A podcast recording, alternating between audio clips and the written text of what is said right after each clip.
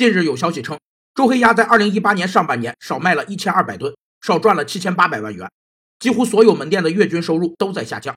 其中，河北地区的门店单店月均收入同比降幅超过百分之三十，单店月均收入同比下降八点七万元。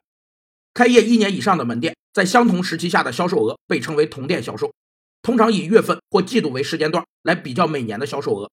同店销售可衡量一家零售店在相对固定的运营成本下的盈利或亏损，是一项衡量零售商投资回报的重要指标，也反映了零售商的整体盈利能力。有三个导致同店销售数据转差的因素：一是公司品牌吸引力下降，导致顾客消费量下降；二是大环境变差，导致行业整体业绩变差；三是公司丧失产品定价权，经常被大幅降价，甚至在销量增加的情况下也未能实现盈利增长。周黑鸭在中期业绩发布会上承认。线下竞争加剧、门店老化等原因导致收益下降和顾客流失，这是公司要面对的经营难题。